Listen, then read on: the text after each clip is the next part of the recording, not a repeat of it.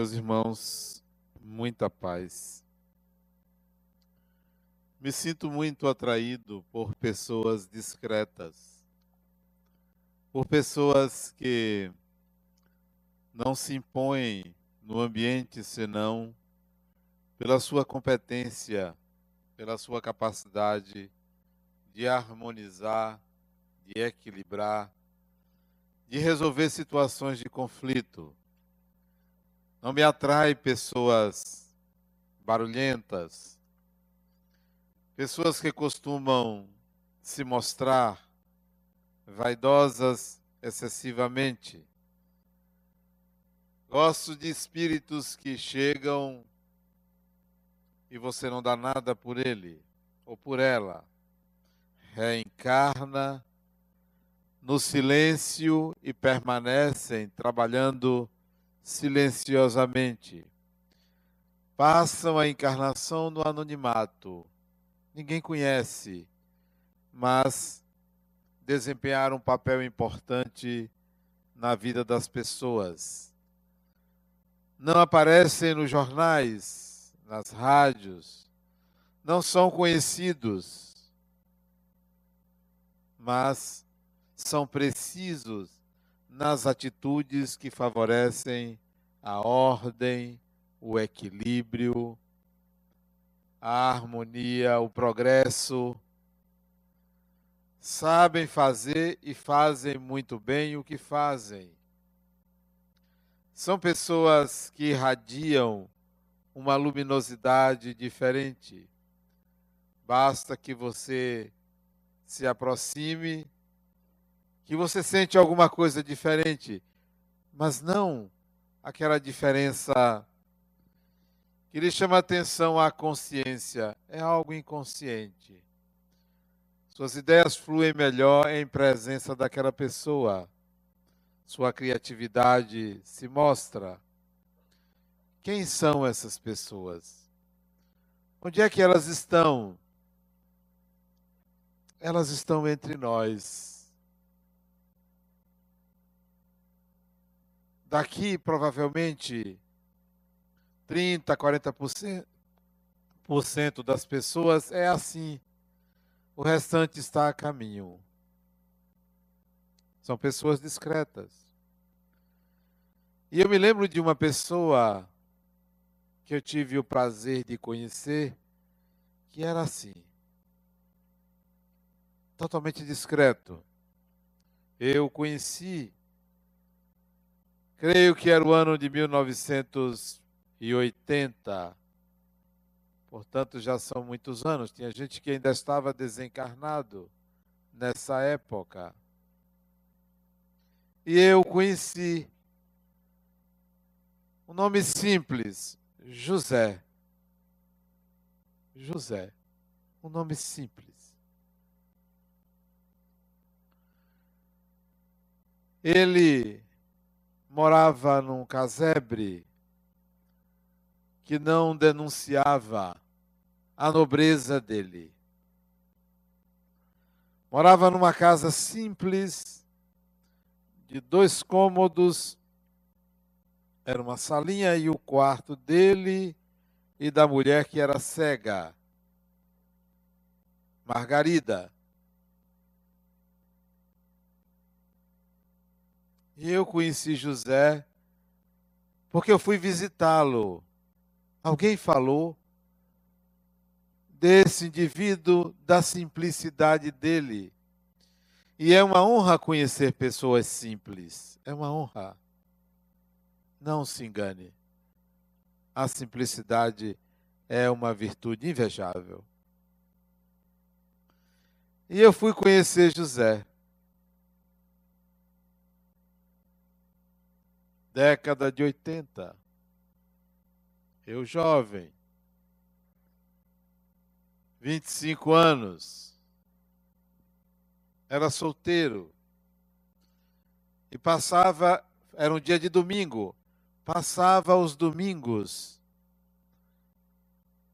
Ou nos hospitais, leprosário, orfanatos, era a minha diversão ia visitar pessoas doentes. Trabalhava a semana inteira e ansiava pelo fim de semana para ir a esses locais, conhecer pessoas doentes, pessoas que estavam no looping da sociedade, na camada mais excluída, esquecidas. E um dia eu estava na colônia Dom Rodrigo de Menezes, conhecida com o nome de Leprosário de Águas Claras, e alguém me disse, Adenauer, vamos conhecer José. Quem me chamou foi um amigo meu de nome André. André Campos, que estava comigo naquele, naquele domingo, e disse, Adenauer, vamos conhecer José. E fomos então à casa de José uma casinha pequeníssima, onde habitava ele e Margarida. A particularidade é que ela era cega e ele não andava, porque já tinha perdido os pés. A ranceníase já tinha lhe levado os pés. Ela caminhava, mas não enxergava. Ele enxergava, mas não caminhava. E viviam naquela casa. A casa era tão pequena que no quarto deles tinha uma cama que não era cama de casal, nem era de solteiro. Era uma caminha que dava os dois. E se eu e André entrássemos, não cabia ele ou ela então ficamos do lado de fora pela janela. Ele sentado na cama e ela sentada num banquinho que tinha num canto do quarto. Ele disse: Entrem, entrem. Mas não cabia os dois no quarto. E eu entrei.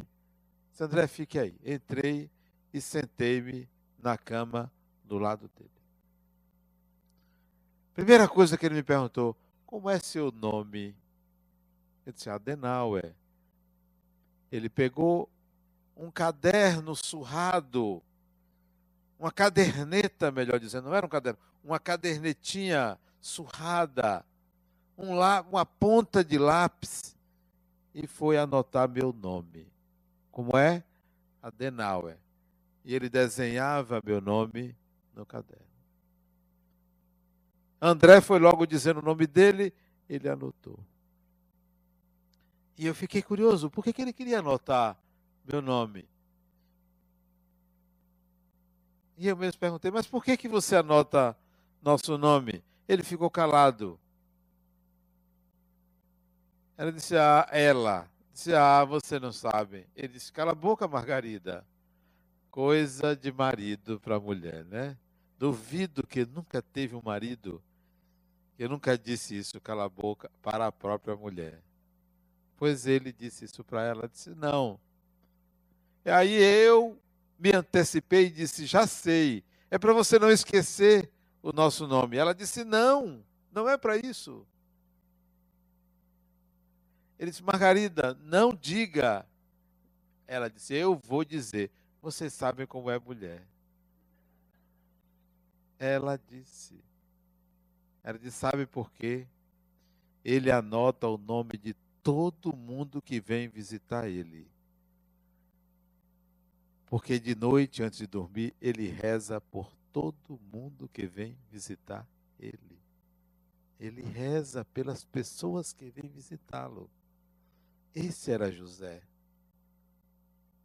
e que as pessoas iam visitá-lo para consolá-lo, mas saíam de lá recebendo alguma coisa dele. Ele devia ter seus 60 anos naquela época, mas a fisionomia era de alguém muito mais velho, mas com uma serenidade invejável. Você ia à casinha deles não tinha nada para be beber, para comer, mas você recebia uma palavra simples. Não era uma palavra de sabedoria, não. Era uma palavra simples. O bom dia dele era um banho de luz. Um bom dia.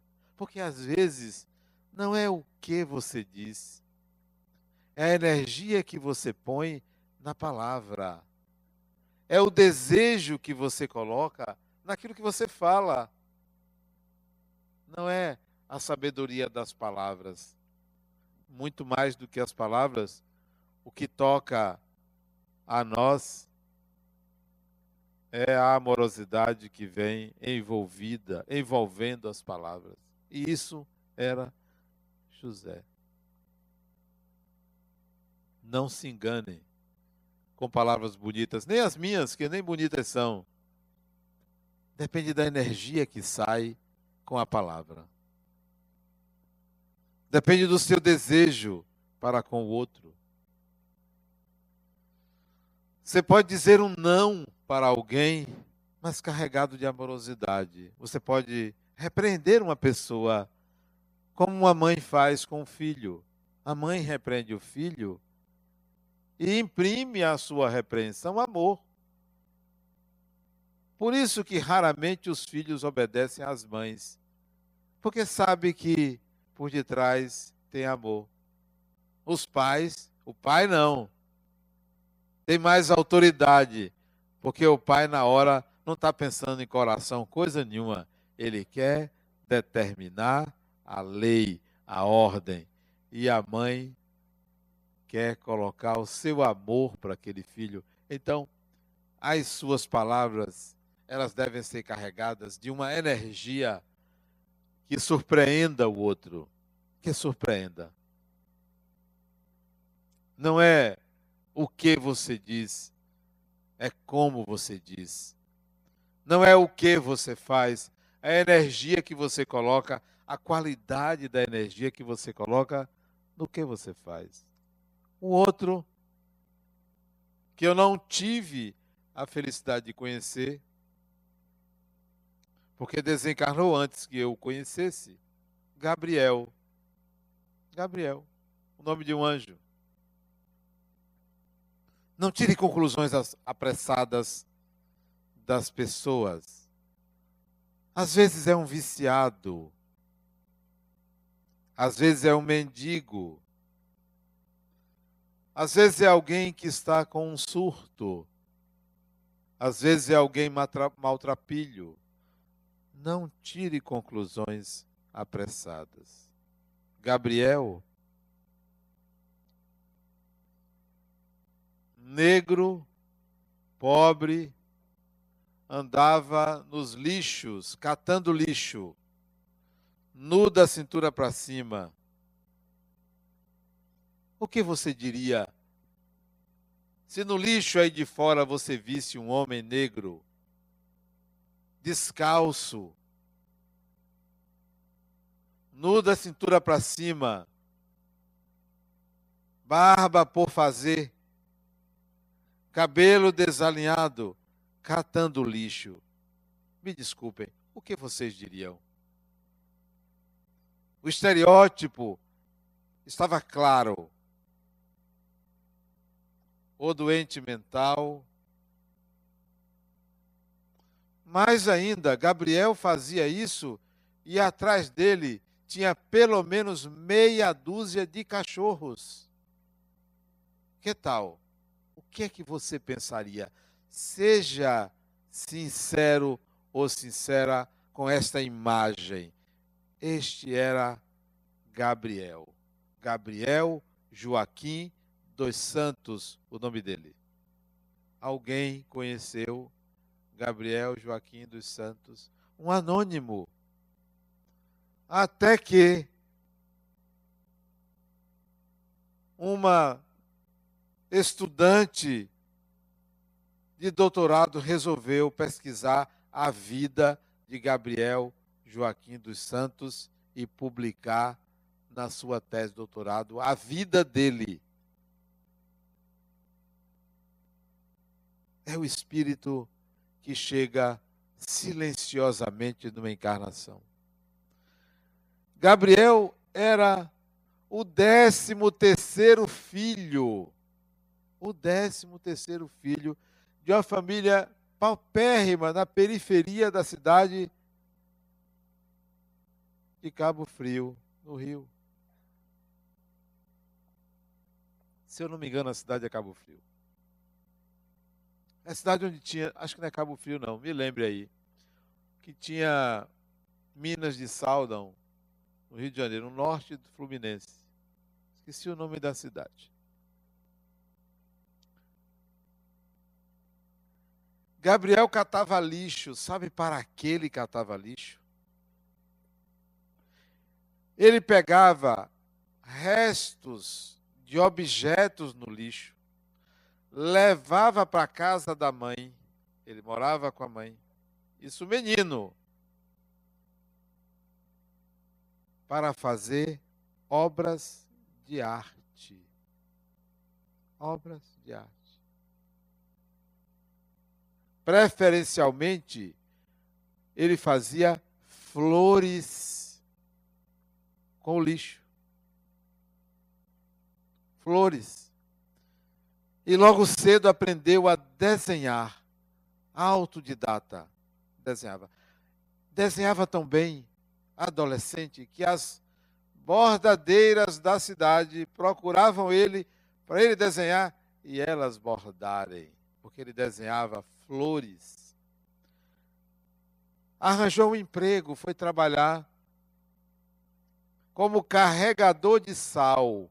Olha que emprego fantástico. Carrinho de mão de madeira, carregando sal para um lado e para o outro. Ganhando uma miséria. Com esse dinheirinho, ele ajudava a mãe. E construiu um barraco do lado da casa da mãe onde ele colocou o título do barraco: Casa da Flor. Casa da Flor. E ali ele guardava as esculturas que ele fazia com o lixo. Gostava de cachorros. Teve uma época que ele tinha 12 cachorros. E gostava de criar galinha. E dava nome. Uma galinha morreu, ele fez o enterro da galinha. Gabriel a sensibilidade, o amor aos animais, o respeito aos animais e o respeito às pessoas. Analfabeto, alfabetizou-se aos 33 anos de idade. Gabriel Joaquim dos Santos. Irradiava energia amorosa Veio a falecer com mais de 90 anos, no final do século passado. Com o dinheiro que ele ia ganhando do salário dele, o que sobrava, ele ia aumentando a Casa da Flor. Hoje é um museu, a Casa da Flor, com as obras de arte que ele deixou. Daí a tese de doutorado sobre a vida de Gabriel Joaquim dos Santos. Pesquise na internet quando chegar em casa Gabriel Joaquim dos Santos, e leiam a história de vida deste indivíduo fantástica. Os sonhos que ele tinha, as mensagens que ele deixou. É o espírito que chega no anonimato. No anonimato. E às vezes você quer aparecer se enfeita todo, se enfeita toda, para ser notado, para ser notada. Não é por aí. A outra me diz, Adenauer, eu preciso de um namorado. Ela tem 54 anos. Não vai achar. Essa não vai achar. Se vocês conhecerem, vai dizer, essa não acha não. Chega a dar pena de tão feia que é. Não acha, não? Aquela nem produzindo tudo. Eu já disse a ela, criatura, só uma nova encarnação para você. Uma nova encarnação. As pessoas querem mostrar do lado de fora o que não tem dentro. Pensam que é aparência. A aparência é enganosa. É o que tem dentro, é o que você irradia. Uma certa época, eu frequentei um centro espírita e me dediquei a um centro espírita durante 17 anos, que ficava no Maciel, no Pelourinho. Ainda existe hoje. Instituto Kardecista da Bahia. 17 anos ali frequentando. Trabalhando com cursos de espiritismo. Quem me levou lá foi Silvio Santos, mas não foi o dono do SBT, foi o cunhado de Rosina. Ele quem me levou ao Instituto Kardecista da Bahia. E uma vez, entrando na rua João de Deus, ali no Maciel, eu me questionei, por que, que eu nunca fui assaltado aqui? Região de alta prostituição. A época, comércio de drogas, violência. E eu ia duas vezes por semana. Duas vezes por semana eu ia ao Maciel. De dia e de noite. Nunca ninguém assaltou, ninguém que ia ao instituto. Mas tinha assaltos. Não tinha tanto quanto hoje, porque hoje parece que é uma epidemia. Tudo quanto é lugar. Não tem em Salvador, você não tem segurança. É lamentável isso, tem segurança.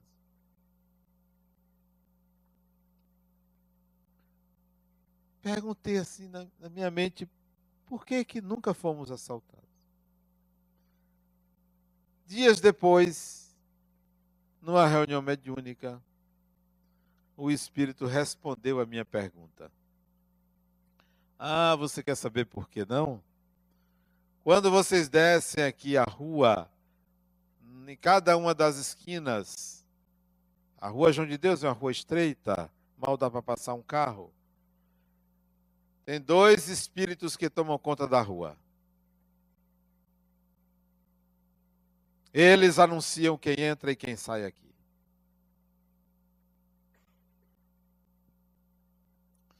Só que vocês entram e vocês têm uma identificação, tem uma luz que vocês emitem. E essa luz é percebida por eles, eles deixam você passar, porque vocês são conhecidos como os filhos da luz. Os filhos da luz. não são molestados, eles respeitam.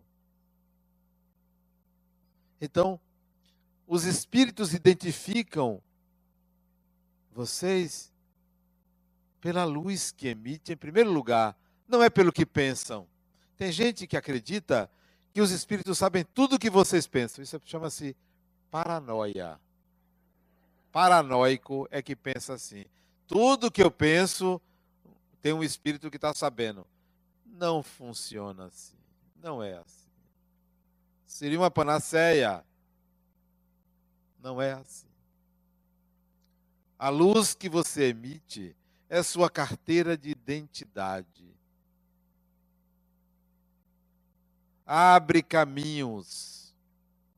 Você transita com facilidade. Agora, se a sua luz é fraca, é amarronzada, é dessa ou daquela qualidade,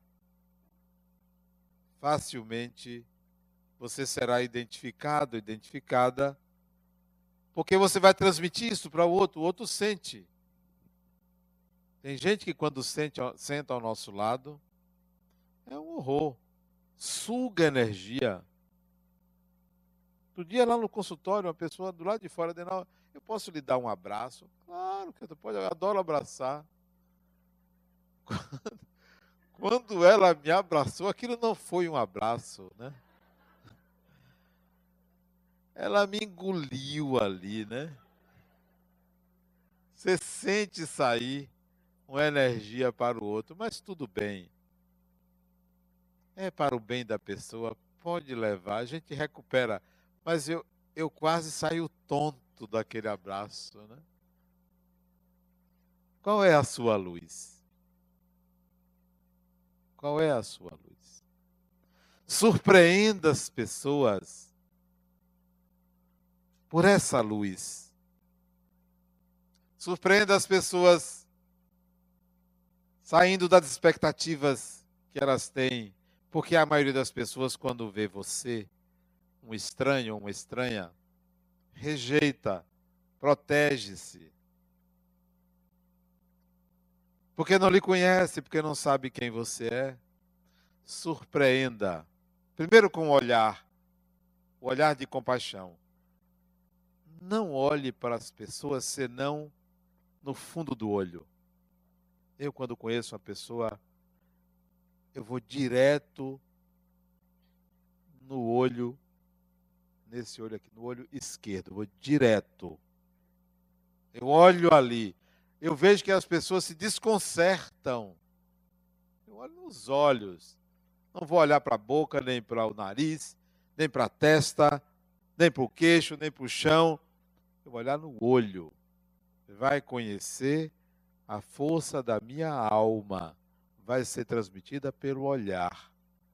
Mas esse olhar não é um olhar de julgamento nem de crítica, é um olhar de compaixão, de busca de conexão, de busca de intimidade.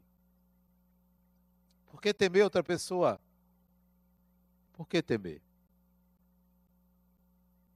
O que alguém pode fazer contra você? Porque tudo que acontece com você é por uma atração do seu mundo interno.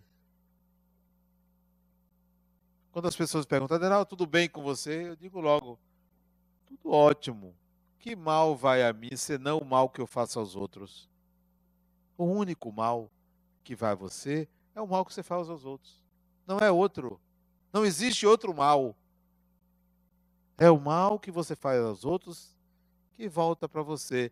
E mal aí é uma palavra que é arquetípica, isto é, que é o resumo de tudo aquilo que é contrário ao bem, à felicidade, tudo aquilo que significa o não desejo de que o outro esteja bem.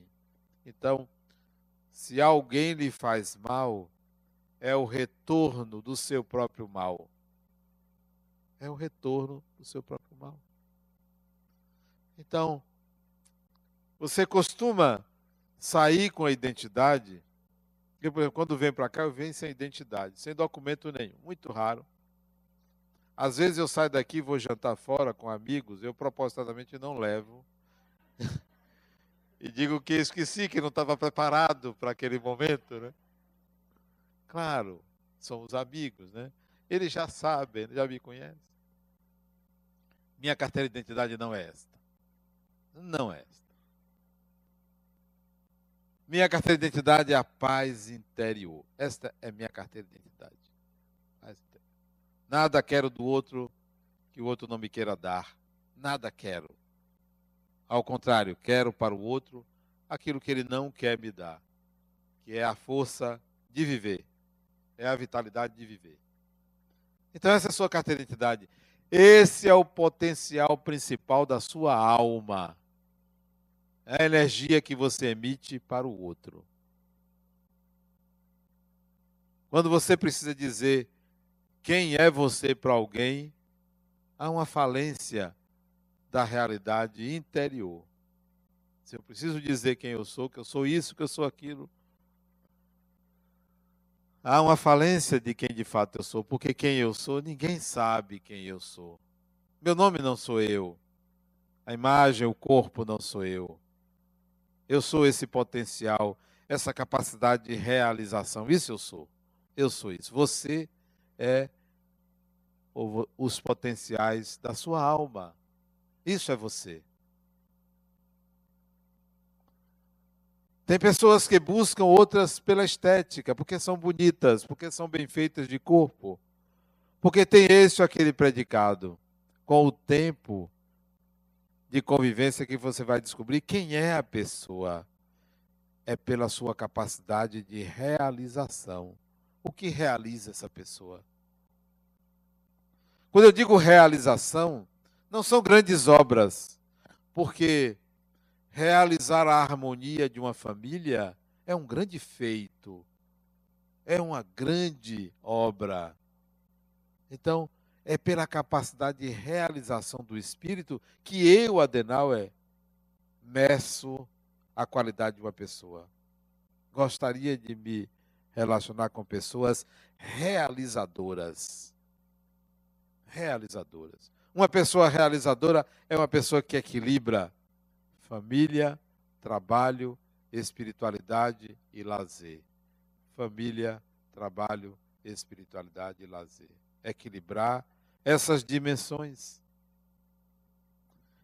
Cadê os seus potenciais, como José, que eu citei, como Gabriel, que não aparecem para o mundo, não tem uma estátua, não são figuras públicas conhecidas, são anônimos. Às vezes, essas pessoas surgem como empregado doméstico. Como empregado doméstico.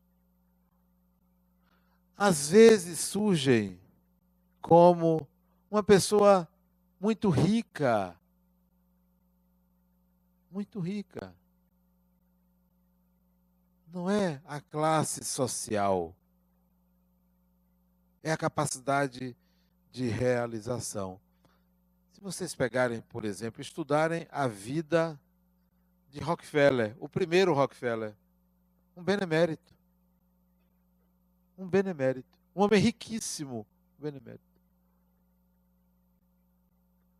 Os fundadores da Universidade de Stanford, sabem da história. Os fundadores da Universidade de Stanford, a segunda universidade mais importante do mundo. Stanford. Beneméritos foram a Harvard para prestar uma homenagem ao filho que lá estudou. Queriam prestar essa homenagem e o reitor não queria recebê-los, porque eles eram pessoas muito simples.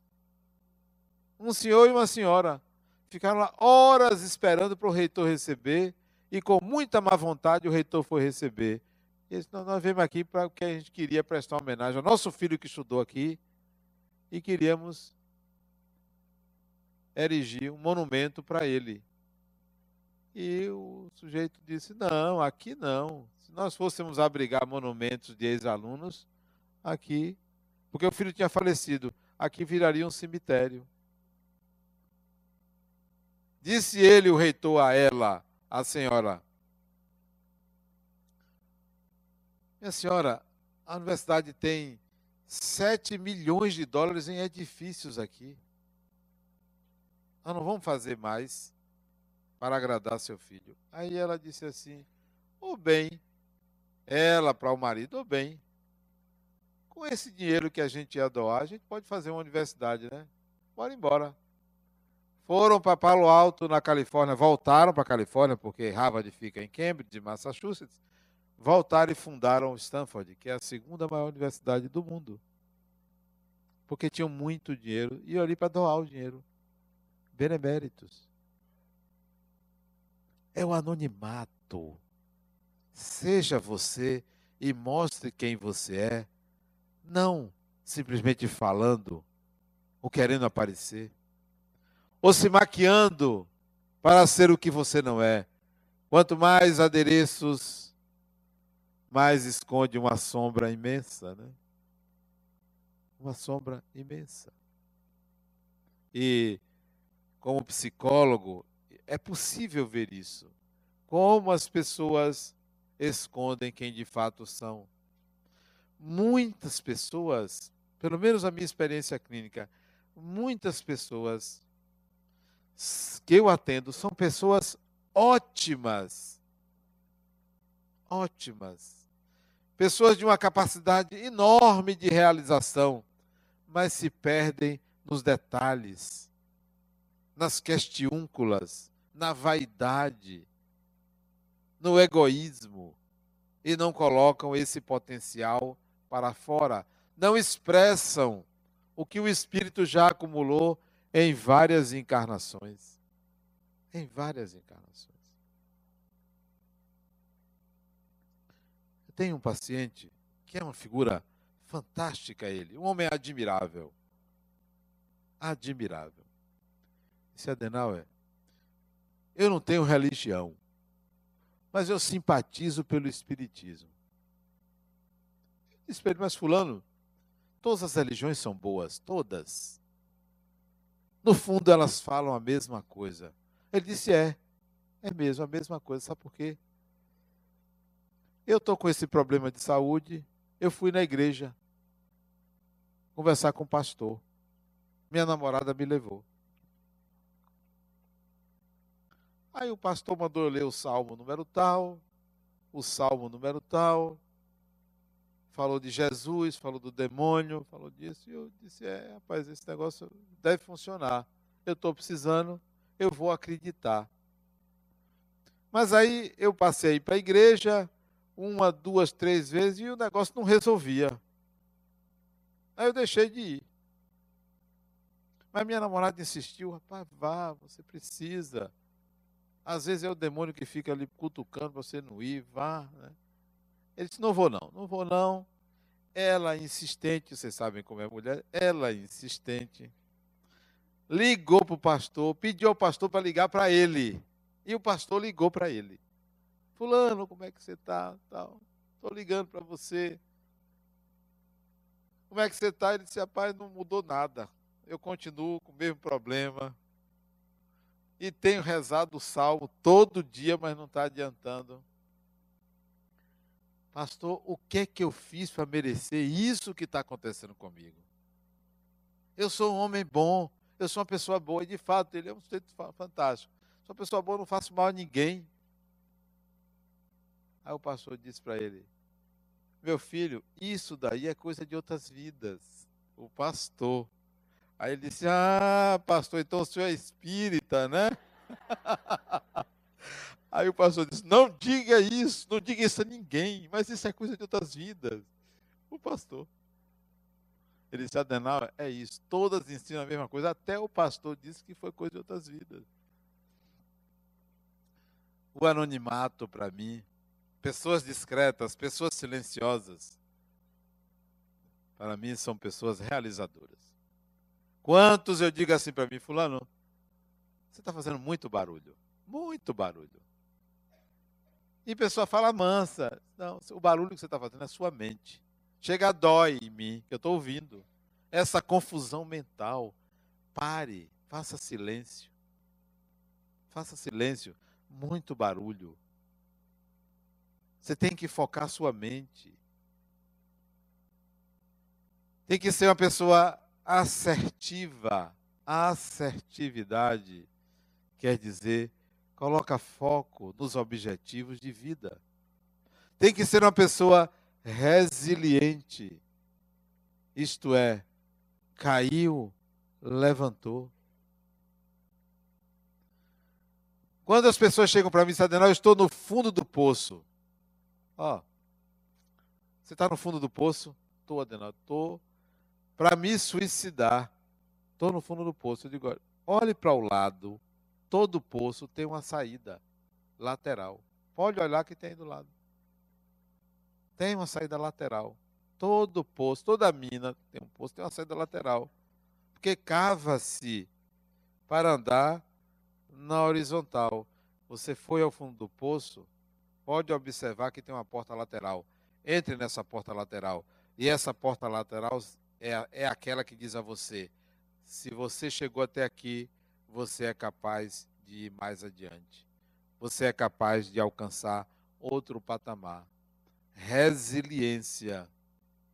Os potenciais da alma são desconhecidos do ser humano. Você desconhece os potenciais que você tem.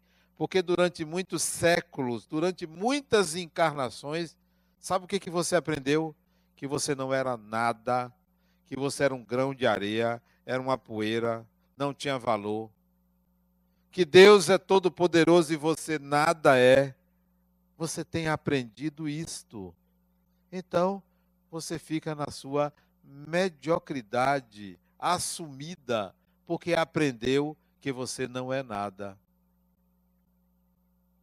O ser humano é tanto, é tão capaz, que ele tem a prerrogativa do contato com Deus. Prerrogativa do contato com Deus. Se você tem a prerrogativa do contato com Deus, então você é muito, porque é capaz desse contato. Você não seria nada se você não tivesse essa competência de ser o contato com o divino. Então você desconhece seus potenciais. Esses dias, conversando com a pessoa ao telefone, não sei se ela está aqui, ela me perguntou: como é que você sabe disso que você está me dizendo? Eu, só sei na hora que eu estou dizendo. Eu não sei antes, porque não penso, não raciocino logicamente para dizer. Isso vem da alma, vem de dentro, e eu digo. Interessante que no domingo, no, na segunda na segunda-feira de manhã, conversando com um adolescente de 13 anos.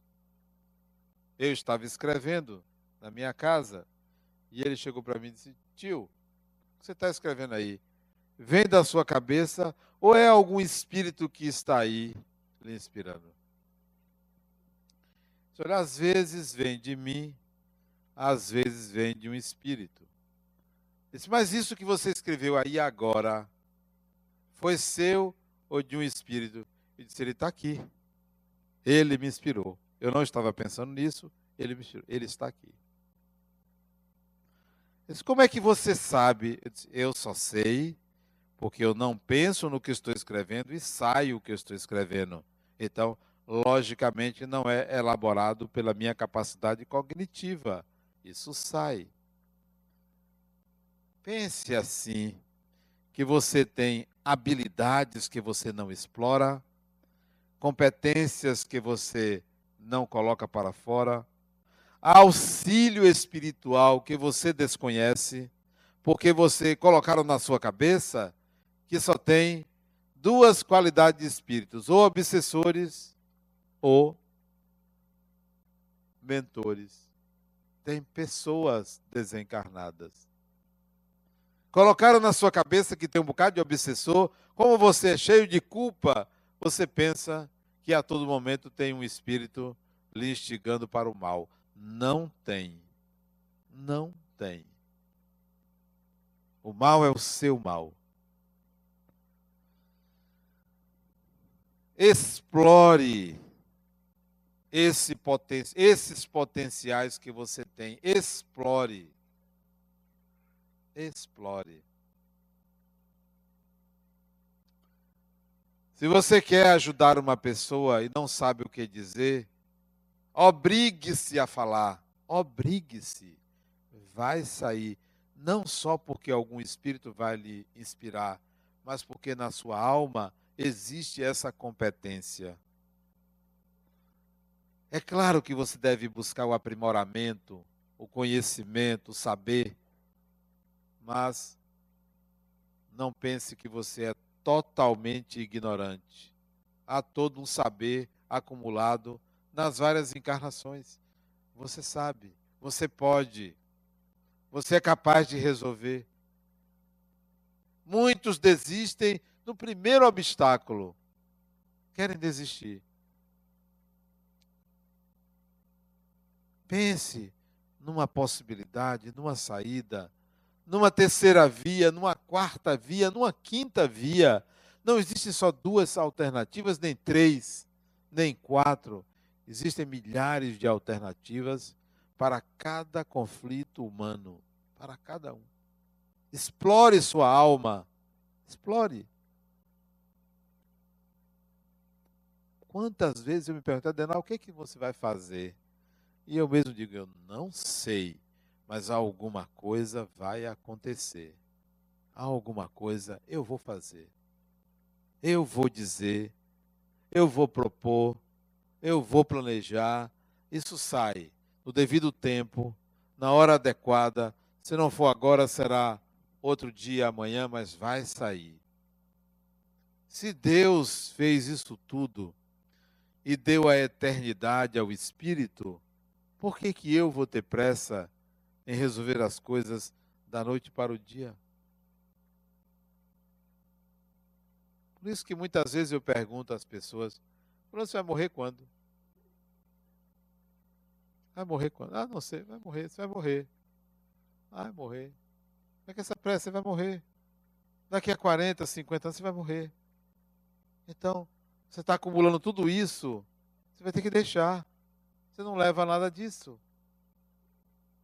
Então, enquanto você acumula tudo isso, toda essa riqueza, cresça como pessoa, desenvolva-se, porque você vai morrer. Desenvolva-se. Alimente na alma algo de nobre, de superior. Porque se você não fizer isso, não vale a pena. As pessoas querem ser felizes e não se realizam. Não vale a pena. Não se realizam. Querem a felicidade a todo custo e não se realiza. Queira se realizar e o processo de realização é um processo que exige esforço da alma, esforço do ser. Vocês já imaginaram Deus ter feito você para nada, como nada? Não. Há um propósito para a sua existência. Vá buscar esse propósito. Realize esse propósito. São potenciais incalculáveis que o Espírito possui. Dê lugar à sua intuição. Se é uma coisa que eu gosto, é a minha intuição. Apareceu um pensamento na minha mente, eu gravo. Isso aí tem alguma coisa por detrás. Na hora que for, eu gravo. Eu vou discutir. Outro dia eu fiquei é, triste porque me veio uma ideia e eu perdi essa ideia. Passei quatro dias para buscar de volta, não achei. Quatro dias. Eu, isso foi uma quinta ou foi uma quarta.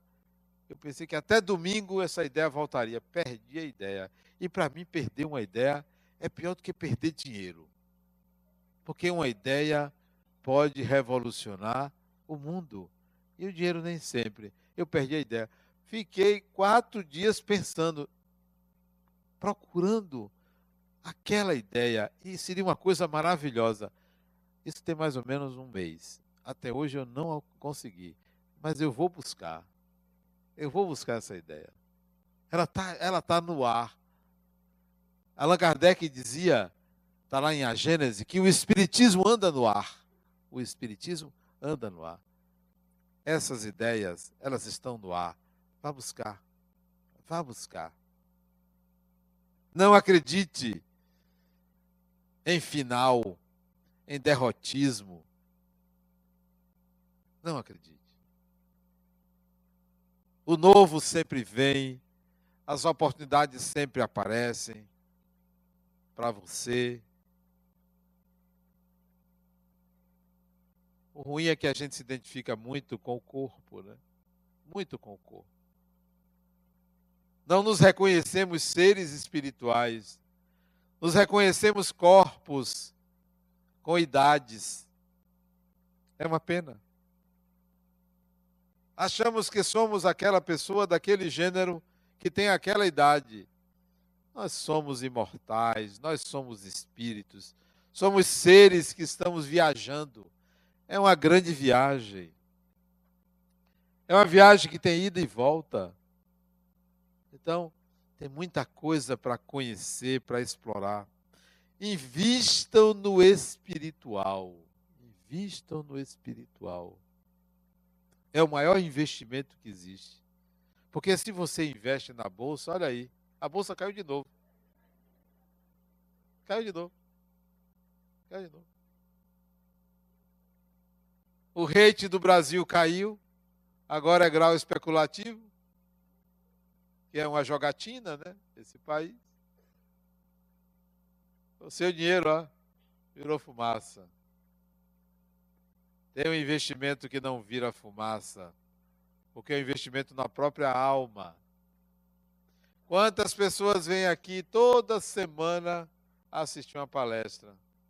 Entra por um ouvido, sai pelo outro. Não está investindo. Investir não é ouvir, investir é integrar. Leve a sério o espiritual. Leve as últimas consequências. Ora,